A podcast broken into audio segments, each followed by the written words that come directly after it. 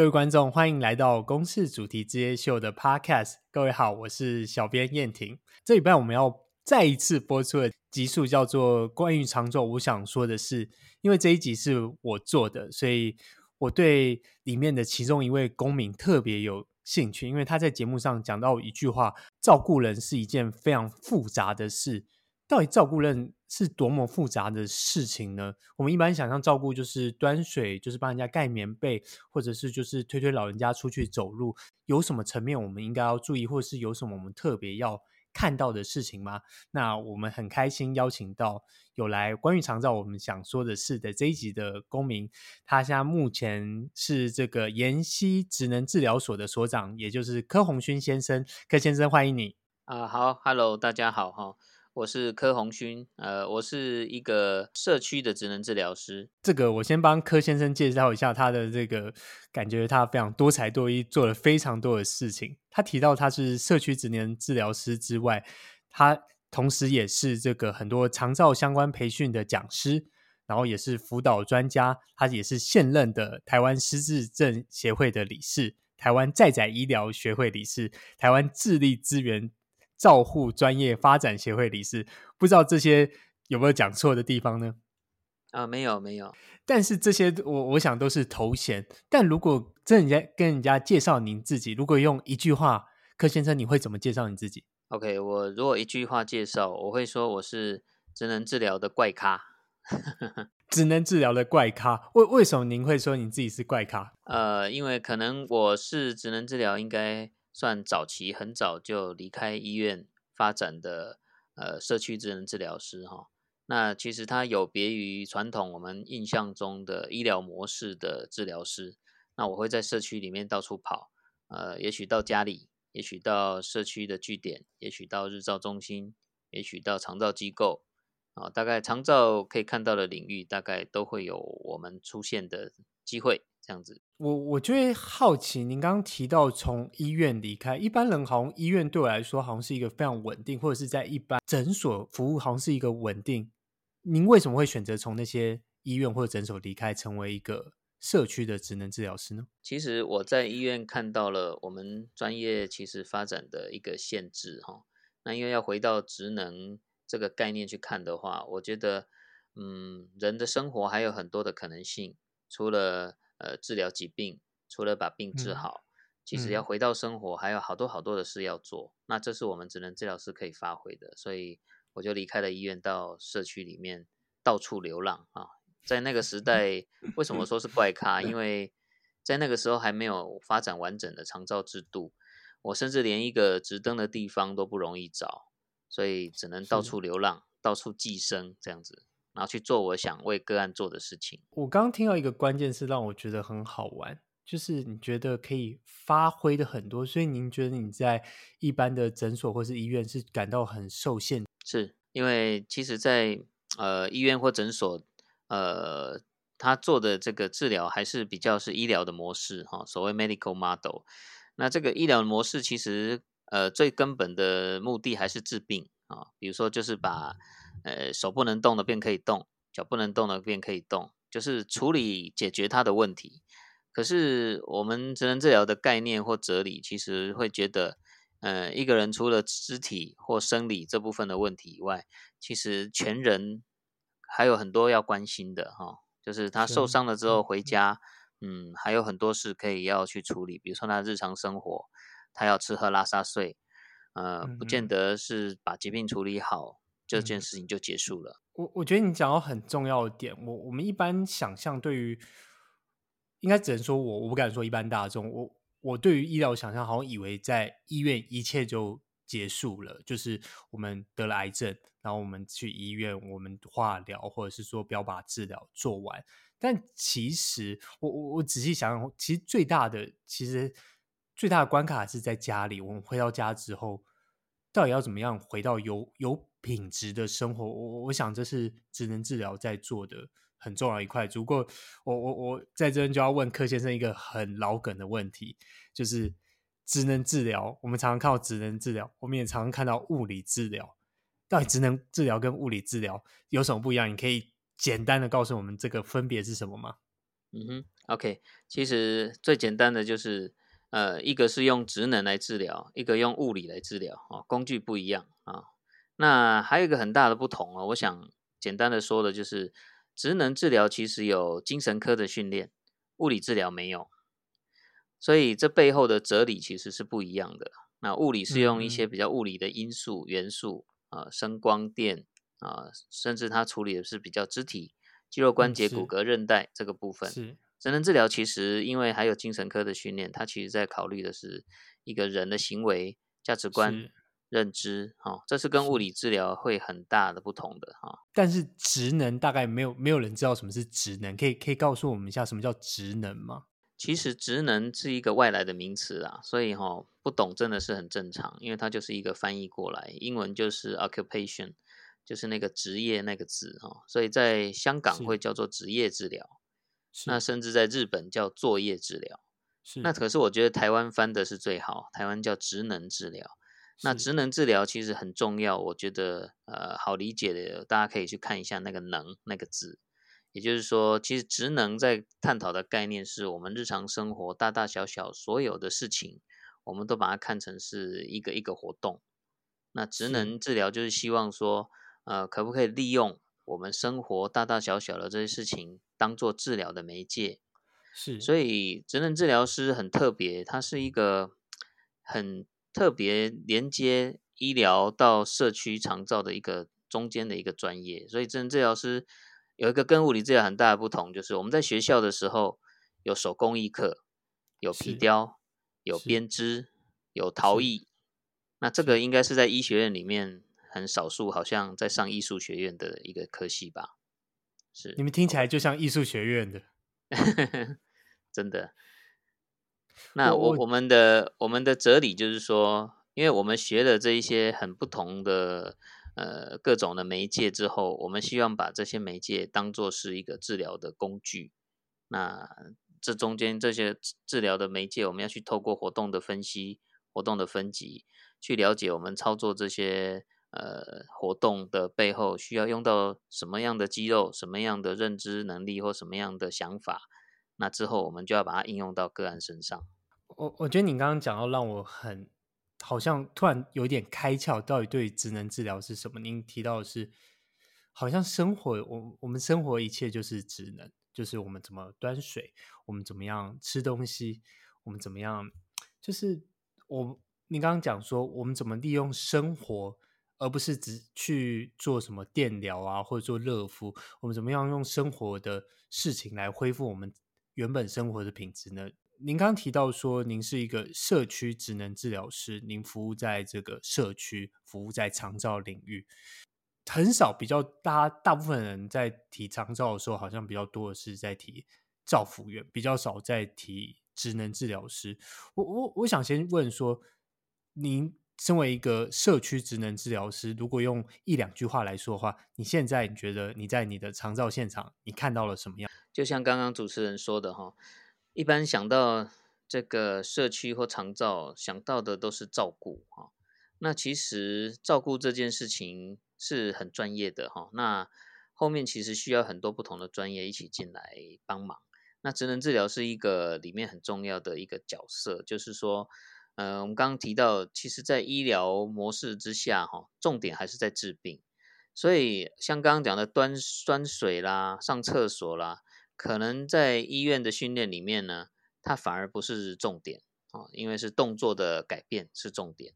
那只顶多是辅助的，有医院的一些生活功能训练的地方来操作这个。可是，我们到进到社区或进到家里的时候，我们其实会把这个当主体。也就是说，我们实际上会去看看你上厕所遇到什么问题，你端一杯水遇到的问题是什么，然后实际的去操作、去演练，然后从这里面看看还可以加入什么样的元素，让你在操作这件事情可以更顺畅，发挥最大的这种功能的表现。那你们跟造福员是怎么在合作的？这个也，这个也是大部分人真的，呃，可能分不太清楚哈。那照服员的训练其实跟专业的搭配哈是很重要的合作关系。我举个呃实际的个案的例子好了，就是呃我有一个轻度失智的个案，好，是。那其实他一开始是拒绝赵福员到家里来的，因为他会觉得，嗯，这个人我不认识，为什么要到我家啊？是。那所以后来是其实是先让我们专业先进来。那专业的评估，我一开始跟家属沟通的时候，我发现这个呃奶奶呢，其实她是对外人是很抗拒的。所以透过初步的家属的会谈评估，我们选择了另外一个方式，就是说，那你你就跟他讲，我是呃你的同事啊，我是柯老师，因为他女儿也是老师。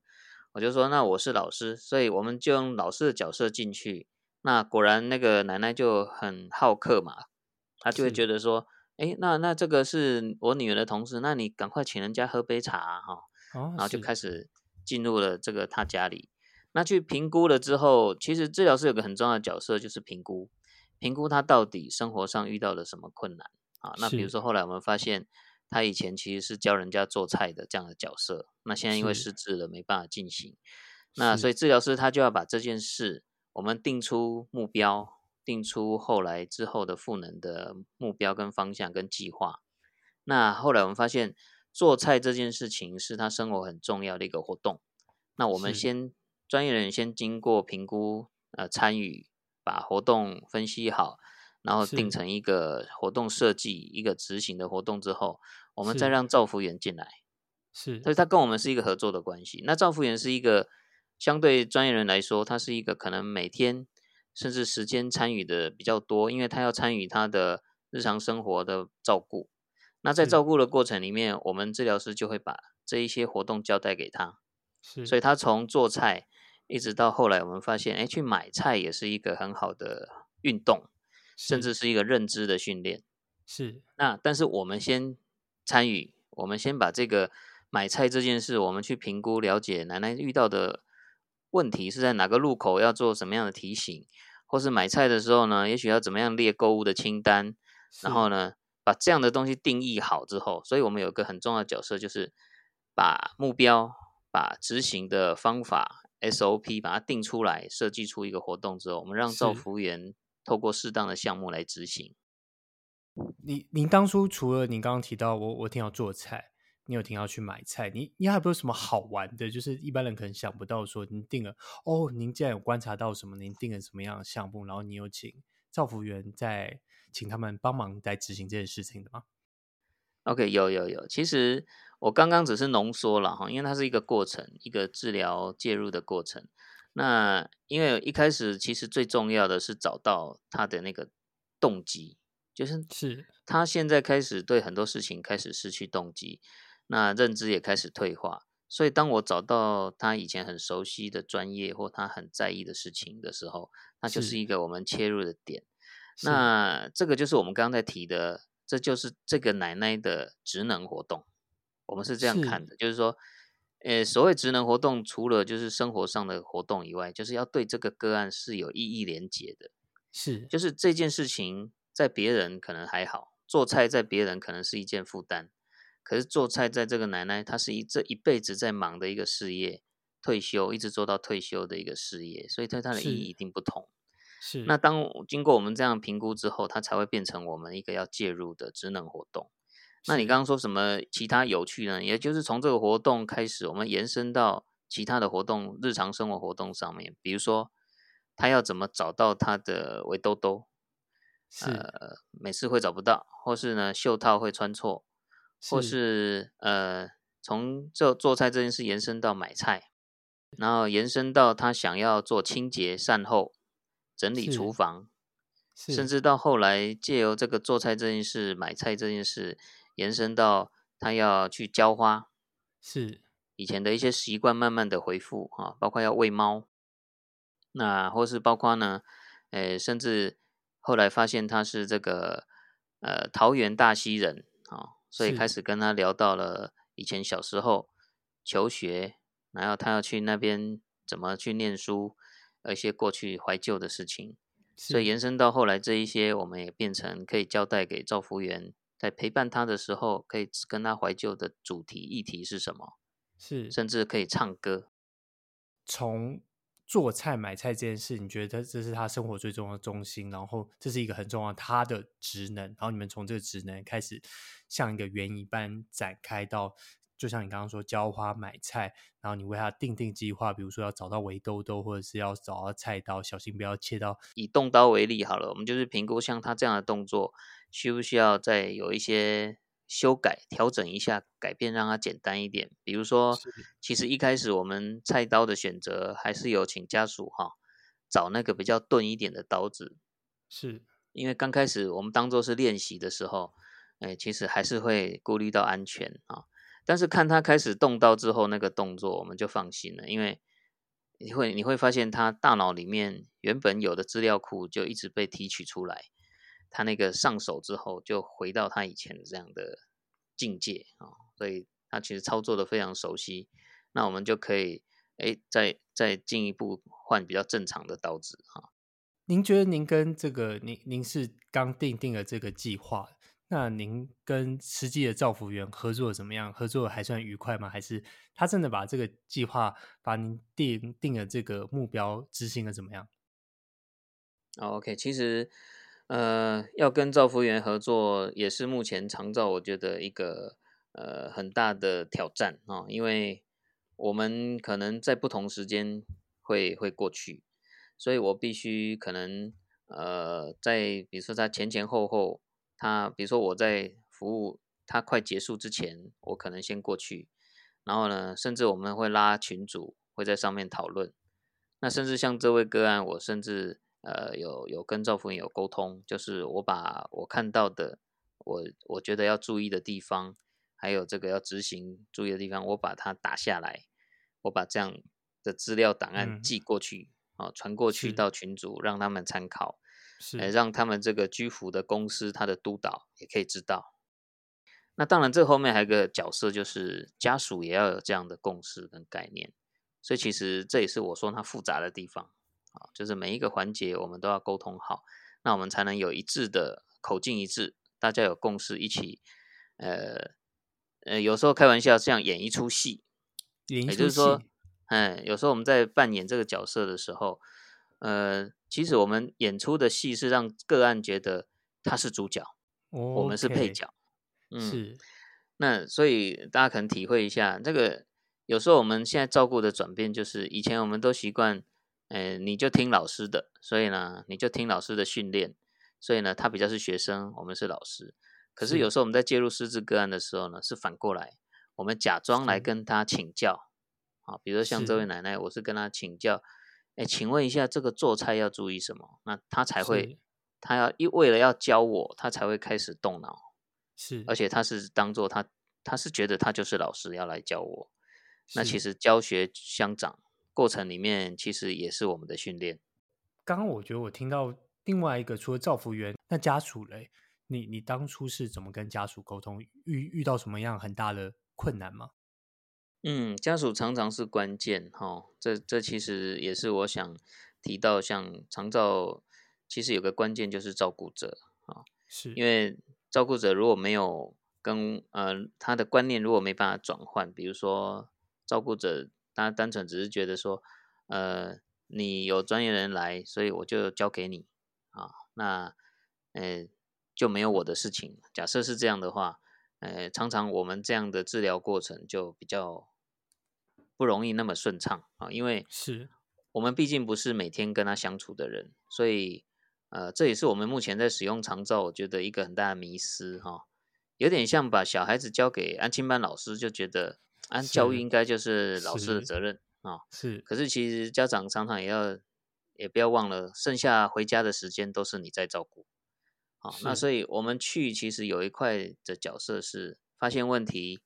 找到解方，然后交给照顾者，是交回给照顾者，你要去执行。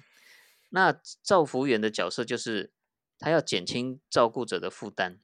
是，所以某些时间可能照服员去会去协助执行，让他喘息一下。那但是他离开之后，这个家属照顾者所谓的真正旁边的。主要照顾者还是得接手，是那那这个是我觉得一个我在长照现场看到目前一个很重要需要呃在落实的一个地方，才会比较顺畅。我我觉得你讲到非常重要的点，可能不论是长照，就是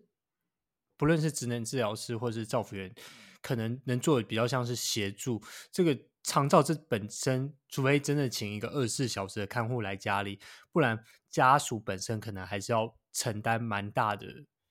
责任，或者说我应该说压力吧。这样子，嗯、我我不知道柯先生您实际他看到您您觉得。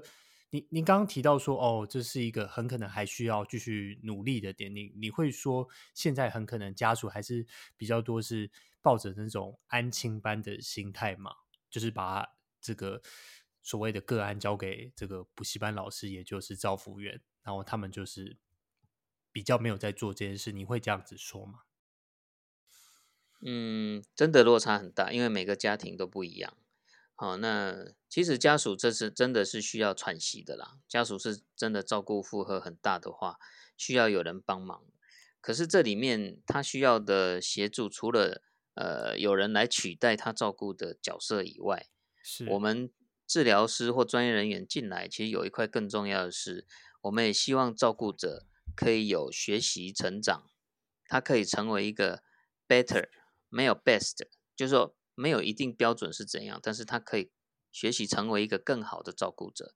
因为他当他有概念，他也有学习成为更好的照顾者，那他就可以跟我们一起合作，我们可以有利用这样各式不同的资源，呃，大家才能一起合作，让嗯这个个案哈，透过他的照顾，不是呃更退化，而是更进步，因为有时候我必须讲，有时候爱他可能会害他啦。因为这也是常常我们在跟家属沟通的，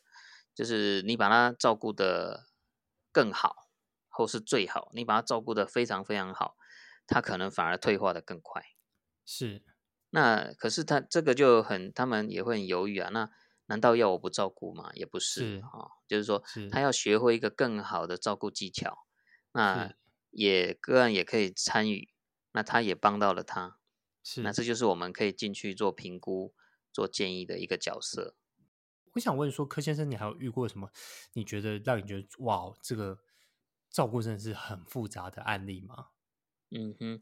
其实我想到就是很多了哈，因为我照顾的个案非常多，每一家每一家都有他的故事。那我就举个例子哈，曾经我去过一个家里，就是我刚刚提的，他有外佣，是，然后因为这个家属呢，因为嗯。就是真的很依赖这个外佣，因为他们工作也忙，所以很多事情都要，包括家里的事啊、照顾长辈的事都要交给他。所以呢，外佣怎么做，他们就听就是了。是。结果后来申请长照之后，因为也发现说，哎，好像有一些照顾的问题跟退化。那我们到现场去观察、去评估了之后，才发现外佣真的帮的太多了啊，比如说移位的过程，这个翻身的过程。还有这个照顾啊，吃进食啦，或是如厕啦，其实外佣都整个就是帮他弄得好好的，让他反而在退化。那所以我们开始就跟家属说，那这样子哈，我们有一些建议，那我们可以来教这个外佣更好的照顾技巧。是，那怎么让这个长辈也可以提升他的功能能力啊？那结果因为那个外佣也很熟了哈，就是他来台湾也很久了。所以他也听得懂，结果发现，后来我发现，我下一次真的要过去，要准备要教外佣，比如说移位方式的时候，他躲到厨房去了，是，啊，就是躲到厨房不出来，是。那我我再追问下去，问了家属才发现说，哦，原来他觉得这个外佣也会觉得我们哈是来增加他的负担，他这样做得很顺手了，要改变他的照顾方式，他也会害怕。是，那这个时候其实家属也很两难。后来家属就打个打了电话给我，他跟我说：“呃，柯老师，我们其实觉得你讲的很有道理，可是呢，我们自己真的也忙到没有办法跟外佣去做追踪。那如果他真的无法接受新的照顾方式，我也只能尊重他了。”所以是不是就让他照原来的方式去进行？是，所以我我我觉得这就是我们专业上有时候很两难的地方。明明我看到他可以有更好的照顾方式，一方面也可以这个让个案可以进步，可是呢，照顾者也有可能，好、哦，他他会抗拒。那甚至像我刚刚讲这个家属，他真的很两难。他如果顺了我的意，可能这外佣会跑掉。是，可是他如果顺了外佣的意，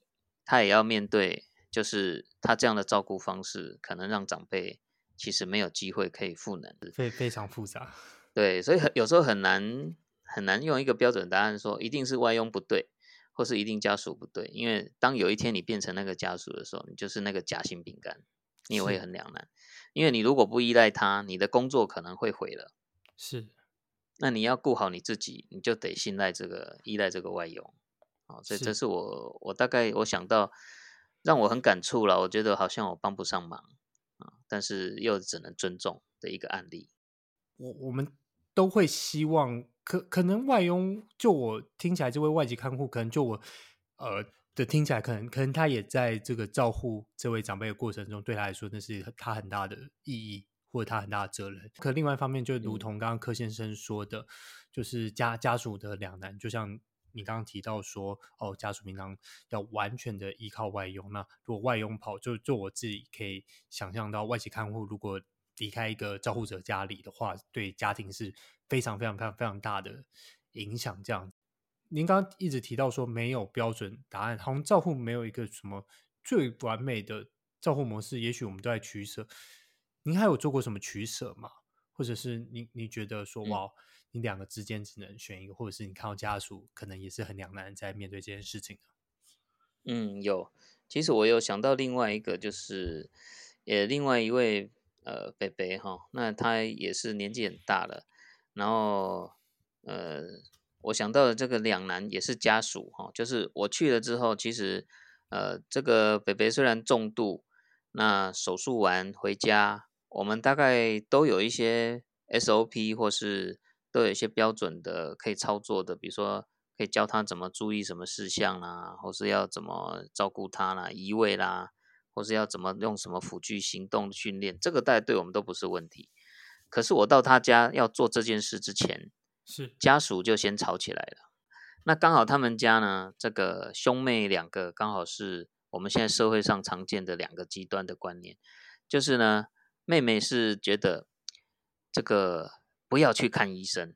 啊，这个医院不好，吃药也不好，所以呢，吃药手术尽量不碰。我们找中医，或是我们听这个，他有听很多朋友在讲，哎，他可能可以怎么样照顾哦，哎，爸爸就会比较舒服，是，就不要去处理。那可是哥哥又是那种呃，任何一点小事他都觉得应该要去问医生的意见的人。是，那所以这个对我们来说也是很两难，所以呢，我们在中间就要先去沟通这件事情。我们先去告诉他说，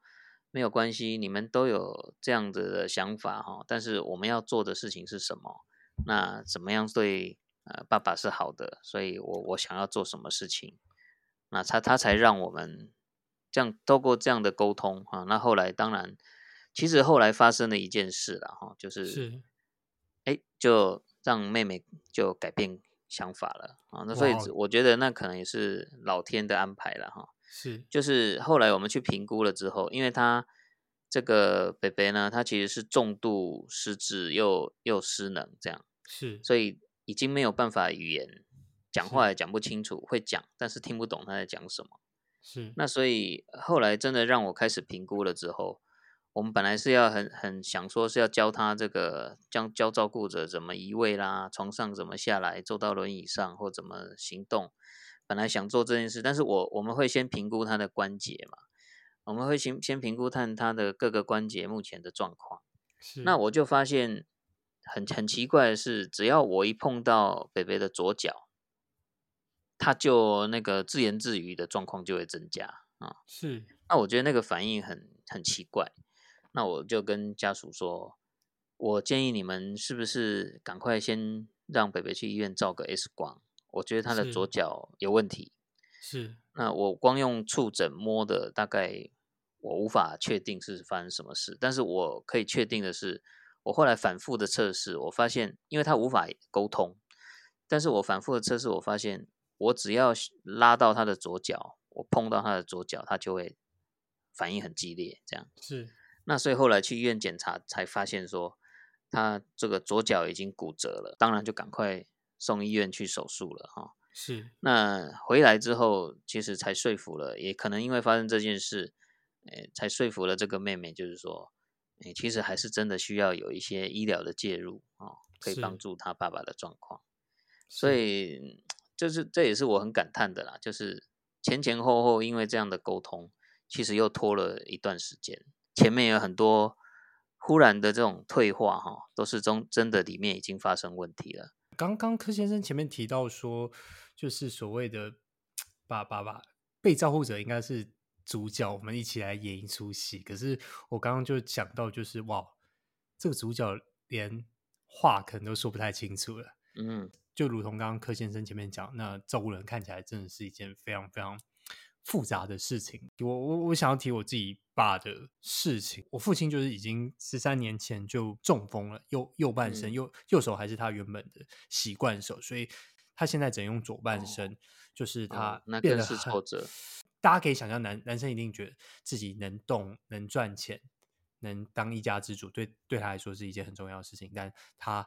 在他中风之后，就完全是失去这样子的能力。那后来就是变所谓的阿宅吧，我可以这样形容，就是可能觉得出门也丢脸。我我会说，这都是对于被照护者或照护者都是一个很挫折的过程。这样，如果十三年前我就知道说可以找职能治疗师来介入、来评估、来告诉我们说有什么可以做得更好，也也也许我们这段路会。走得更顺利，我我不知道。我现在想问怀克先生，如果你听到我这样描述的话，嗯、你会可以给我一些建议吗？这样子，OK。其实真的那么，嗯、呃，就是说那么久的时间哈，这个会越难越难处理的哈。还有就是你刚刚提的，嗯，本身又是惯用手是右侧，然后又是右边瘫痪中风哈，是，所以那个挫折一定是很大的。是，那不过我我觉得，如果有机会我们要去介入去评估的话，我觉得还是有个关键，我们要回来找，就是回来了解一下这个人是一个以前是一个什么样的人，他的兴趣、嗜好、专长。所以这也是我我回应前面最前面在问的，就是职能跟物理的差别。物理的评估会比较着重在肢体，是。其实职能相对来说是比较，我常开玩笑，职能是比较八卦的啊，因为我们必须要凭这些，就是我要了解这个人的职能的话，我要知道他以前做什么事对他是有意义的。所以有一个关键，我觉得如果以我们现在在做居家赋能来说，最难但是也是最重要的关键，其实是找到赋能的目标，也就是说找到他那个动机，他他喜欢什么？他在意什么？甚至他觉得做这件事情对他是很重要的。那先从这些事情来看看有没有可能把这件事拉回来，然后让他在做这件事情的过程里面，其实就融入到训练。我之前遇到一个个案呢，大概有点像您父亲这样的状况。是。那家人其实像太太呢，其实就是把医院复健的那一套带到家里来。所以我刚去他家的时候呢，我吓了一跳。他这个每天呢，他太太逼他要在这个墙壁面前要练站半个小时，是一次半个小时，每天有好几次这样。他想说医院有练站嘛，哦所以一样用用这个膝盖把它绑好，然后呢就站立，然后面对墙壁，然后一次要站半小时才能坐下来休息啊。那我一看到这个的时候，我其实马上。第一个，我是先问那个主男主角，我就问他说：“你这样有没有很辛苦啊？”是，然后他就说：“当然啦、啊，谁谁想要在这边面壁啊？我有我犯了什么错？我生病了还要回家面壁思过啊？”那我想他是第一次把这样的话讲出来，然后他太太也很讶异，就是说：“我是为你好诶，我是为了你好，想你回家还要继续做复健，那你为什么还怪我？就是我们变成有时候去家里。”还要去处理这样的问题，是。那以职能的角度来看，跟物理很大不同，就是我不会只看到你做复健练站这件事情，然后我会看到你都回家了，你有没有可能把恋战这件事情跟你的生活、跟你的环境可以回到你的生活融入角色里面？是，所以我就建议说，没关系啊，我建议他太太，我说其实要恋战很好，可是可不可以不要面壁？你们家前面的风景这么好啊，前面就大安森林公园，那你可不可以让他站在窗户前？是，我们把扶手呢改到那个窗户前面，他每天呢扶着扶手站起来，站半小时不是罚站。我们鼓励这个先生哈，站半小时是看看这个大安森林公园，然后呢他还可以跟我介绍哦那个店是什么，那个地方他曾经去过。顺便还可以陪他聊聊天，怀旧一下。我说那这样的过程在站哈，半小时很快就过了。所以呢，站站站之后，他就开始想到说，哎，他都是去附近哪边找朋友，呃，下棋或泡茶。是。那我就跟他说，那不然这样，我们你真的练好一点，我们有机会哈，我陪你去找你朋友。是。那所以本来他复健这一件事情是很 boring 的，很很痛苦的事情。把它变成一个他生活上一个变成比较有趣的事情的时候，他开始的动机也改变了，所以他开始想到，嗯，那我要去找我朋友哈，那我我就要赶快练习上下楼，我这个走路要怎么练？他就开始有他的想法。那所以我我刚刚就讲说，那个动机是关键。当他做那件事情是符合他的价值观或动机的，那开始动起来之后，我们。接下来，哎，你我建议你应该用什么辅具练走啊？哎，你应该用什么动作加强你的肌力啊，或加强你的动作，他就会很积极、很努力了。甚至他说他喜欢看《后宫甄嬛传》。是，我说那你可不可以自己哈？你你在医院也都很复健，在练那个手的动作，那你可不可以自己用这个这个颤动的手，你自己放看看？是。所以当他开始。呃，把它放到生活里面的时候，我们给他的回家功课就会跟医院的复健很不同，所以他。后来可以自己放《后宫甄嬛传》，放到 CD，然后自己放 CD player，按的可能很辛苦，拿的很辛苦，可是呢，这个他的生活就开始不一样。那甚至他开始会想到说，那这个他手也许可以帮忙拉一下窗帘呐、啊，是，他可以开关窗帘。甚至可以协助家务。啊，那他太太就会忽然发现，哎呀，这个先生以前都不做家事的，那现在呢，中风了，好像啊，他至少还会帮忙家务哦，是那个整个家里的关系也可以改变。刚刚你提到父亲，就是我在想，也许我们会想看看能不能有找到他这个生活的动机，可能客观我们外人来专业来看的时候，我们会找到一些线索。找到一些不同的方法，那可能就会有时候找到那个切入的关键点，这样子。OK，我听了非常有感感触，就是刚前面柯先生也特别提到说，就是我我们有时候又想要多帮他一点，可能可却没想到可能是。实际上却是害了被照护者这样子，然后或者是平常我们都刚前面他也提到，我们都以为他是装痛，结果才发现他脚骨折这样子。就是我我我觉得很多时候，其实照护者跟被照护者是有很多的情绪在里面，然后这时候我们有一个专业的智能治疗师进到里面，可以告诉你，帮你分析说，那你们实际上很可能可以怎么样做，让呃。可能不只是说让被照顾者的状况更好，而是说我们可以想象怎么样让这个家庭的关系都会变好这件事情。可是我觉得那个困难是，嗯，我刚刚讲那个观念的转换，是，也就是说，如果像我们前面在说的，家属只是觉得反正我找到外佣来照顾就可以了嘛，是，或者是我之前遇过一个家属也这样跟我说，他说，嗯、呃，这个。教教会外佣那就可以了，为什么要你们来啊？哎啊，所以这个听起来好像乍听有道理哈，可是我刚刚讲的就是照顾者、照顾服务跟专业其实有不同的角色。是。那专业其实来很重要的，其实做一件事，就是评估。是。是啊，所以大家大部分的观念转换就是，我好像找个人来是找一个替代人力就好了。是，反正这个我还听过了哈，更不人道。就是我说啊你，你你你让外劳这样照顾哈，外劳腰部容易受伤，然后家属就说没关系啊，受伤再换一个人就好。哦、这这后面其实有一些议题了，嗯、就是他他觉得那个人就不是人，外外国人，人家家里的小孩就不是小孩，啊哦，也就是说，但是另外有个观念就是，他觉得照顾只是一个人力替代，是。那当大家觉得呃照顾这件事只是只要有人照顾好就好了的话，那就不会想要找治疗师了，会觉得不需要。我我们刚刚看了很多，你你看了这么多案例，看了这么多，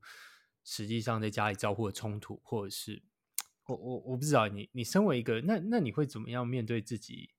因为我们我们毕竟都是人，我们会变老，那那你会怎么面对自己？可能未来也会需要长照这件事情啊？你自己身为职能治疗师，你会未来对自己的未来做怎么样的准备吗？嗯嗯，好，这是 很好的问题，因为其实，在做长照的过程。其实我觉得最大的帮助是自己，是，我觉得我也这也是我勉励我们后辈的，像我现在回学校兼课，我回力回呃，就是鼓励我们后辈的，就是说，其实我们在学这个职能治疗，也许真的没有办法帮到个案，但是一定可以帮到自己，因为当你的观念通的时候，像比如说主持人你在面对你在问说面对老化，我觉得以后如果我们呃慢慢变老之后，生老病死都会遇到。生病，也许有一天我失智了，也许有一天我中风了，这个也许我没办法控制。那中风了或失智了之后，我也会很挫折。嗯、呃，我们也会很想要看有什么方法，有什么名医或什么秘方，赶快我病就会好。是，我们一样会经历过这样的过程。可是我觉得，如果我们自己真的有看通我们现在在做这个专业的事情的哲理的话。我觉得我们调整的速度会比人家快，是，也就是说，心态上，我觉得面对变老的挫折，我们一定还是会有，但是我们很快可以转向另外一个转念，也就是说，其实老有两种，一种是生理的变老，一种是心理的变老。我们会积极的去面对，好，那我现在就是这样的状况，那也许我可以想想，还有没有什么方法，我一样可以去淡水看夕阳。我一样可以，呃，去看看我的小孩，我的孙子。我一样可以陪着我老婆去买菜。是，就是说，如果我在意这些事情，那虽然我现在有疾病了，诶，也许我可以开电动轮椅啊，也许我可以有人可以协助我，带我去，陪我去啊，注意安全。是，那我我觉得我自己在面对这件事情的时候，呃，我我觉得应该会转换的速度会比。不是这样的专业的人快一些，那这这是我想积极做的。那当然我也勉励自己了哈，因为我们在做这样的很多个案的状况，会发现，嗯，有时候照顾者的观念没有改变，或个案本身就是最大的障碍，他也不想改变，他只想找人有赶快可以把他的疾病弄好，可是他不想要尝试另外一点喝水的方法，另外吃饭的方法。那我觉得勉励自己的就是说，让自己成为一个。哎，好照顾的老人家。假设我真的生病了，我应该要 去成为一个，嗯，我愿意尝试不同方法生活的各种可能性的老人家。那如果我是照顾者，我我也勉励自己，呃，我以后可以成为一个比较好跟专业沟通的一个照顾者。我会去听听各个专业告诉我你应该怎么照顾得更好。那这就是我我们现在在学习的。其实在执行的跨专业合作这个议题，我想最后问一个问题：说你你做一个社区做一个居家的职能治疗师，对你来说，那你觉得最大的成就或者最大意义会是什么呢？嗯，最大的成就哈，其实我我觉得最大的挑战哈，我先讲挑战好了。是，我觉得最大的挑战就是我们刚刚一直在提的，就是我们在执行我们业务的同时，我们必须。这是职能治疗师很特别的地方，就是有很少有专业哈，一边在执行，还要一边跟人家解释什么叫职能治疗。然后呢，一边在解释的过程，我觉得好像也是在传道。是，就是我们一边在执行，一边还要试着去协调改变照顾者或个案的观念，说服他去尝试人生有没有什么不同的挑战。是，嗯，你可不可以再改变一点方法，让自己怎么样过得更好？是去找到他很在意的东西是什么？我觉得这是最大的挑战，耶！但是如果完成之后，就是一个最大的成就感，因为我们会看到这个个案开始改变，在医学把他的生命延续下来之后，不是躺在床上，不是困在轮椅上，而是他开始会活出各种可能性，会看到这个生命各种希望。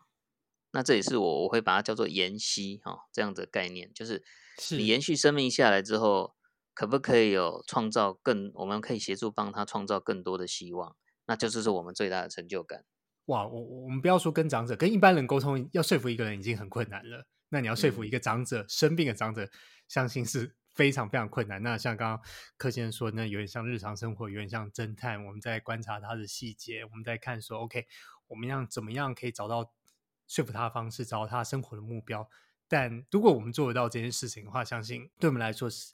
或是所有人来说，可能都是会是很大的意义跟成就。今天非常感谢柯先生，也不免来工商服务，就是我相信是可以去联络这个妍希职能治疗所，相信你会得到很好的。收获的这样子，或者打一九六六，我相信 你找智能治疗师一样是可以有很好的收获。我相信这样，谢谢谢谢主持人。谢谢。